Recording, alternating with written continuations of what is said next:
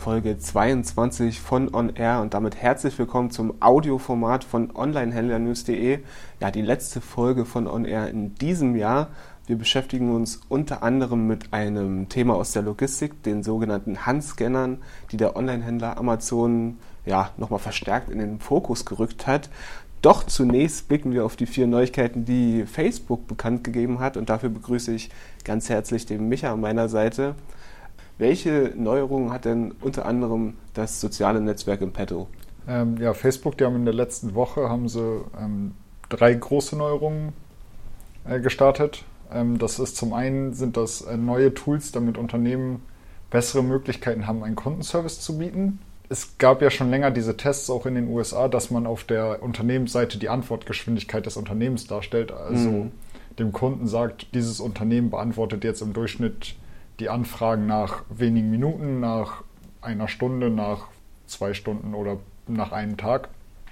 Die Theorie dahinter ist natürlich, dass der Kunde, wenn er weiß, okay, ich schreibe gerade ein Unternehmen an, das hat vielleicht nicht die größte Social Media äh, Abteilung, was bei kleineren Unternehmen natürlich durchaus der Fall ist, weil wenn der Unternehmer selbst noch irgendwie alles jonglieren will, da kann ich jetzt nicht innerhalb von zwei Minuten mit einer Antwort rechnen auf eine Anfrage, dass der Kunde da geduldiger wird in der Realität ist natürlich fraglich. Wir wissen, dass äh, Kunden da durchaus sehr ungeduldig sein können. Mhm. Und, wenn mal eine Antwort doch länger dauert als die angegebene Zeit. Genau, oder auch allein schon, wenn, wenn sie halt sehen, ach, dieses Unternehmen, das braucht einen Tag, um zu antworten. Dass da, ich kann mir durchaus vorstellen, dass es da einige Kunden gibt. Mhm. Äh, aber das sind dann sicher so spezielle Fälle, die wollen einfach unzufrieden sein, dass, dass die sich da natürlich dann aufregen. Diese ganzen Neuerungen zum Kundenservice, die rollt Facebook jetzt in den kommenden Monaten weltweit aus. Das haben sie angekündigt. Es gibt aber einen neuen Status bei dieser Antwortgeschwindigkeit, nämlich das Unternehmen hat die Möglichkeit, sich auf Abwesen zu stellen. Zum mhm. Beispiel nachts, wenn Menschen wenn dazu, schwer antworten kann. Ja, wenn Menschen dazu neigen zu schlafen, dann kann man das auf Abwesen stellen, dass man halt mhm. auch, dass die Kunden wissen, okay, ich kann jetzt meine Anfrage stellen, aber es wird gerade wahrscheinlich keine Antwort kommen. Und auch dieser Abwesenheitsstatus, der fällt dann nicht in die Berechnung mhm. des, der Antwortgeschwindigkeit rein. Das heißt, natürlich, wenn jetzt alle Leute abends um 8 eine Anfrage stellen würden und man ist da schon im Feierabend oder man, man guckt da nicht mehr rein, das würde natürlich die Antwortzeit extrem erhöhen und so soll das so ein bisschen realistischer gestaltet werden. In der Anwesenheitszeit schafft man es alle 10 Minuten, nachts dann natürlich nicht. Mhm. Das ist aber nur eine Neuerung. Facebook hat auch den Posteingang für die Unternehmen umgestaltet. Äh, da werden dann bei Kontaktanfragen von einem Kunden wird in so einer Übersicht dann dargestellt, wie hat er vorher mit der Unternehmensseite interagiert, was hat er alles gemacht, welche Informationen teilt er selbst auf seinem Profil, dass man so den Kunden quasi ein bisschen besser kennenlernen kann direkt. Meinst du aber, dass das auch ähm, Nachteile mit sich bringt für aus Kundensicht, dass die vielleicht so ein bisschen, ich sag mal, mh, hm, gläserner werden? Ja, klar, das Argument gibt es, äh, dass dass der Kunde dann natürlich ein Stück weit durchsichtiger wird, wenn mhm. das Unternehmen direkt sämtliche Informationen aufgeschlüsselt bekommt. Die Sache ist ja aber auch die, also wenn Sie die öffentlich einsehbaren Details kriegen, ob Facebook Ihnen das jetzt direkt anzeigt oder mhm. ob Sie dann während der Kunde, wenn der Kunde Sie anschreibt, kurz aufs Profil klicken und sich es mal eben kurz ansehen. Der Kunde hat es ja öffentlich geteilt. Also genau. es ist jetzt nicht so, als wenn da sämtliche ähm, Daten, die es mit diesem, wie hat der Kunde vorher mit der Unternehmensseite interagiert, ja, na gut, aber im stationären Handel hast du wahrscheinlich auch da den Kunden, da weißt du, der hat jetzt meinen Laden dreimal betreten und hat das und das gekauft. Vielleicht in kleineren Läden kannst du das auch noch merken. Ist halt ein schwieriges Thema, aber es geht schon so mehr Richtung, man weiß mehr über den Kunden, vielleicht auch mehr, als der Kunde sich bewusst ist, dass man weiß. Mhm. Das wird man halt sehen müssen. Aber für die Unternehmen ist es auf jeden Fall nützlich, wenn sie halt sagen können, wenn der Kunde irgendwas sucht und die haben die Informationen zum Beispiel auf der Unternehmensseite da und sie wissen, okay, er hat diesen Bereich noch nicht besucht, dass sie da halt sagen können, ja, schau da doch mal nach. Man hat auch die Möglichkeit, jetzt eine Notizart zu erstellen für mhm. den Kunden, was halt, wenn man in einem größeren Kundenservice-Team arbeitet oder Social-Media-Team, dass alle auf dem gleichen Wissensstand sind, so Besonderheiten, worauf man vielleicht achten sollte, auch sowas. Das ist halt bei größeren Teams ist es eigentlich unabdingbar, dass da nicht der eine eine Beratung durchführt und das nächste Mal ist ein anderer dran und man fängt wieder bei Null an. Das garantiert ja keinen guten Kundenservice. Also da greift Facebook den Unternehmen schon durchaus unter die Arme und solche Datensätze, sage ich mal, über Kunden, die sind ja im klassischen Kundenservice auch gang und gäbe, dass da ein, ein System gibt, eine Datenbank, wo quasi mhm. auch so Informationen hinterlegt werden, damit da alle Berater auf dem gleichen Stand sind. Und wenn ich mal kurz äh, den Artikel, den wir verfasst haben, zitieren darf, also herrscht auch durchaus Bedarf, denn jeden Monat hinterlassen Kunden insgesamt 2,5 Milliarden Kommentare auf den 50 Millionen Unternehmensseiten des sozialen Netzwerks. Die Zahl der Nachrichten habe sich ebenfalls verdoppelt. Ja. Also war dringend an der Zeit, dass da auch Fortschritt äh, getätigt wird. Genau, also man sieht das ja auch oder man, man weiß ja auch selbst von sich äh, inzwischen Facebook, da, da ist man ja ganz schnell dabei, mal ein Unternehmen zu suchen oder klar, vieles auch diese ganzen Shitstorms, wenn man unzufrieden ist, dann mhm. geht man da eher über die sozialen Medien, als vielleicht mal anzurufen oder sowas. Also Facebook ist da inzwischen halt für die Unternehmenspräsentation auch wahnsinnig wichtig geworden und mit dem Schritt kommen sie auch den Unternehmen jetzt so ein bisschen entgegen, dass die halt besser reagieren können, dass da ein besserer Kundenservice geboten werden kann und ich denke mal, das kommt den Unternehmen schon sehr entgegen. Genau, was hat denn Facebook noch getestet oder beziehungsweise gestartet? Sie testen gerade einen Ticketshop, also mhm. für Veranstaltungen. Ähm, das ist jetzt erstmal nur so ein kleiner Test mit einer ähm, kleinen Gruppe von Veranstaltungsorten, Künstlern und Veranstaltungen. Und der Test beschränkt sich erstmal nur auf den Raum San Francisco.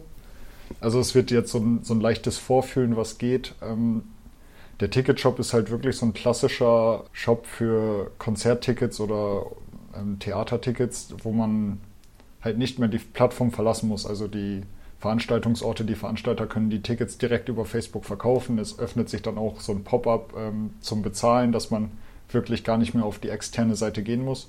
Genau, wenn man einmal die Daten eingegeben hat, dann reicht ein, im Prinzip ein Klick und man genau. erhält, äh, erhält per E-Mail die, äh, ja, die Bestellung oder die Bestellbestätigung. Genau, da, das ist ja auch im Grunde nur so eine Weiterentwicklung. Facebook, die haben das schon seit ziemlich langer Zeit. Auch diese Planung besteht schon ziemlich lange Zeit, aber ich glaube schon seit über einem Jahr haben sie dieses Bezahlprinzip, dass man da einmal seine Zahldaten hinterlegt und dann kann man per Klick zahlen und auch, dass halt andere Dinge aus dem Onlinehandel einfach über die Plattform gekauft werden können und man nicht mehr auf die externe Seite muss. Das mhm. hat natürlich auch wieder alles seine Vor- und Nachteile. Will man als Kunde Facebook seine Bankdaten geben? Mhm. Man hinterlässt sie aber auch bei vielen anderen Unternehmen. Das ist halt so eine Frage, das wird sich sicher noch etablieren müssen. Für die Unternehmen, für die Online-Händler ist es natürlich dann auch wieder ein weiterer Vertriebskanal. Man verliert aber auch wieder so ein bisschen Kontrolle, weil es halt nicht über die eigene Seite geht, sondern alles innerhalb dieses Netzwerks bleibt. Das ist halt so ein Balanceakt zwischen, wie erleichtere ich dem Kunden den Einkauf, also was sind meine Vorteile daraus und was gebe ich so ein bisschen ab, wie es halt immer bei Facebook ist. Bei dem normalen Nutzer sind es halt die Daten und die Vernetzung, die man kriegt. Das muss man halt immer gegenüber gegenüberstellen, was man da für sich rausgewinnt. Genau, das wird jetzt, wie gesagt, erstmal getestet in San Francisco, aber das war noch längst nicht alles. Es geht noch weiter. Facebook hat ja noch etwas gestartet. Genau, heute kam die Nachricht, dass es eine lokale Plattform gibt, ähnlich wie ähm, Yelp, mhm. eine Bewertungsplattform für lokale Geschäfte. Die funktioniert auch in Deutschland. Ich habe heute Morgen direkt mal reingeguckt und es war auch direkt auf Leipzig eingestellt. Mhm. Also eigentlich auf Taucher, aber ich habe es dann auf Leipzig schnell umgestellt. Da soll man halt Dienstleister oder Geschäfte, ähm, sowas wie Tierärzte, irgendwelche stationären Läden, kann man da finden, bewerten und halt Rezensionen dazu auch verfassen. Mhm. Die Seite sah, es war halt im Facebook-CI, aber die, da waren schon einige Bewertungen da. Also ich weiß nicht, sie haben es still und heimlich scheinbar mhm. gestartet. Ich habe es bisher nicht gesehen. Heute kam die Nachricht, heute haben es wohl mehrere Leute entdeckt. Also es war schon einiges da an Bewertungen auch und an Geschäften, die da eingetragen waren. Überraschend auf jeden Fall für einen Service, der jetzt erst gestartet wurde. Genau, und da wird man halt gucken, wo es hingeht. Für, für die Facebook-Nutzer ist das sicher wieder so eine Erweiterung, wie man bei der Unternehmensseite auch halt den, seinen Standort angeben kann und die Bewertung hat.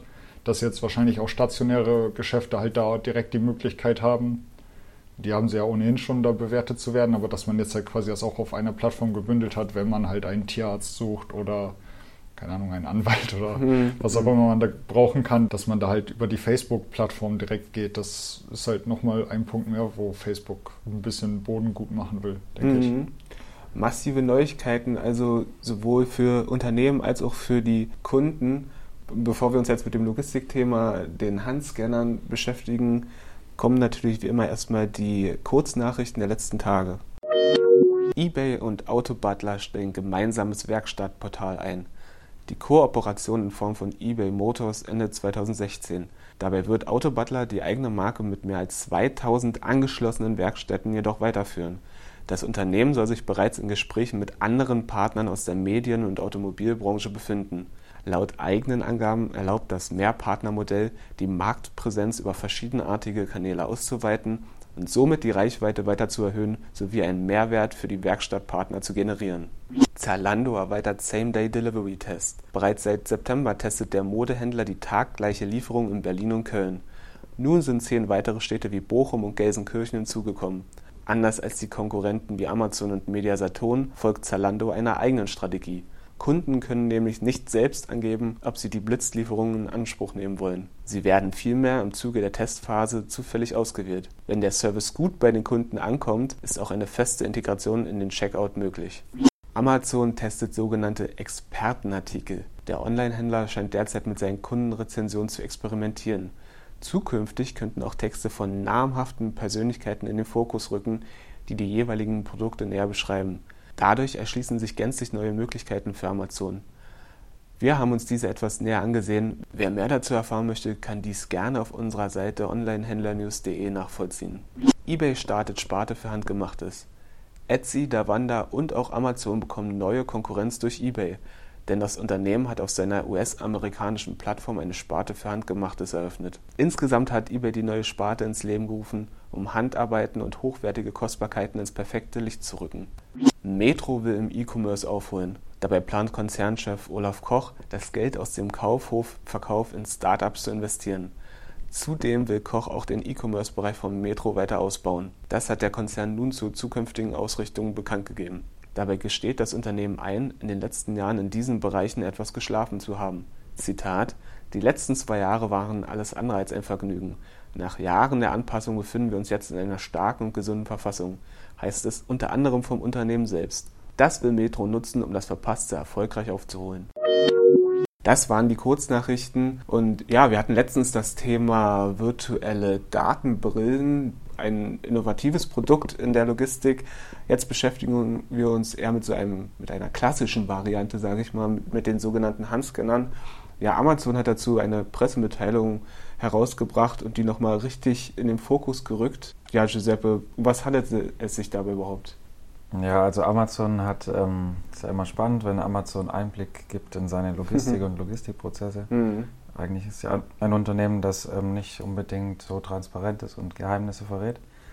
Genau, und die haben einfach einen Überblick gegeben über die Nutzung des Handscanners in den Logistikzentren von Amazon in Deutschland. Und dabei hat Amazon gesagt, dass der Handscanner schon seit 1999 genutzt wird in Deutschland dass man auf die Scanner von der Marke Motorola setzt. Mhm. Und als Fazit kann man eben festhalten, dass Amazon die Handscanner für sehr effizient bewertet oder hält, weil die zum Beispiel die Fehlerquote senken würden bei, den, bei der Abwicklung der Bestellungen oder weil sie die Wege der Mitarbeiter optimieren. Mhm. Also der Handscanner zeigt eben an, wo der Artikel im Lager sich befindet, was der kürzeste Weg für den Mitarbeiter ist was natürlich ein Vorteil ist. Und das ist im Prinzip so das, das Hauptaugenmerk gewesen, was Amazon bezüglich der Handscanner gesagt hat. Genau, hat viele Vorteile herausgearbeitet. Die Scanner sollen halt insgesamt, wie du schon ähnlich meintest, die Mitarbeiter entlasten, indem sie die kürzesten Wege und sowas aufzeigen. Und ja, seit 1999 verwendet Amazon diese Scanner bereits. Am Anfang nicht beim Picken, sondern beim sogenannten Stowen. Ja, das, das ist sozusagen das Einlagern der Ware. Mhm. Am Anfang hat man das nur dafür genutzt, aber inzwischen äh, meint Amazon, dass man die Handscanner für die Warenannahme, für die Wareneinlagerung, Kommissionierung und auch Verpackung einsetzt. Also im Prinzip für die ganze Abwicklung der Bestellung. Mhm. Und die Daten, die der Handscanner aufnimmt, die werden über WLAN an die zentralen Rechner von Amazon übertragen. Ähm, das ist ein ganz wichtiger Punkt, weil Amazon eben festhält, dass der Handscanner selbst keine Daten speichert. Wer bei Amazon bestellt, der kann sozusagen auf ausgewählte Daten dieser Rechner zugreifen und nur dadurch kann er die Bestellung ähm, verfolgen, hm. wo gerade sein Paket sich befindet. Bei all den Vorteilen, die da herausgearbeitet wurden, was sind Nachteile dieses Handscanners? Offiziell ähm, gibt es also jetzt nicht unbedingt Nachteile.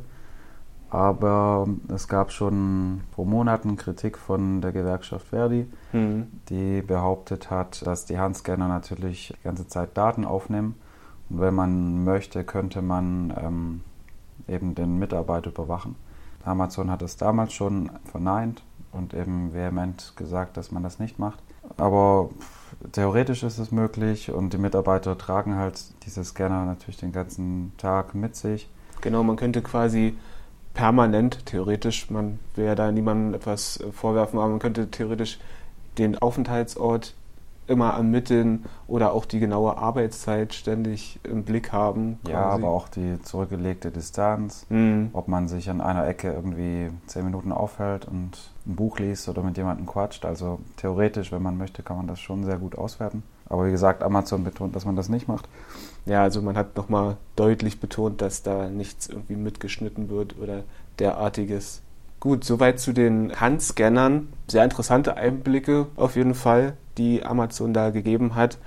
Das war die 22. Folge von On Air. Wie immer gilt, wer auf dem aktuellsten Stand in Sachen E-Commerce bleiben will, der sollte natürlich unbedingt regelmäßig unsere Seite verfolgen, onlinehändlernews.de sowie den Amazon und den Logistik-Watchblog. Wir wünschen selbstverständlich einen guten Rutsch ins neue Jahr. Herzlichen Dank fürs Zuhören und bis zum Jahr 2016.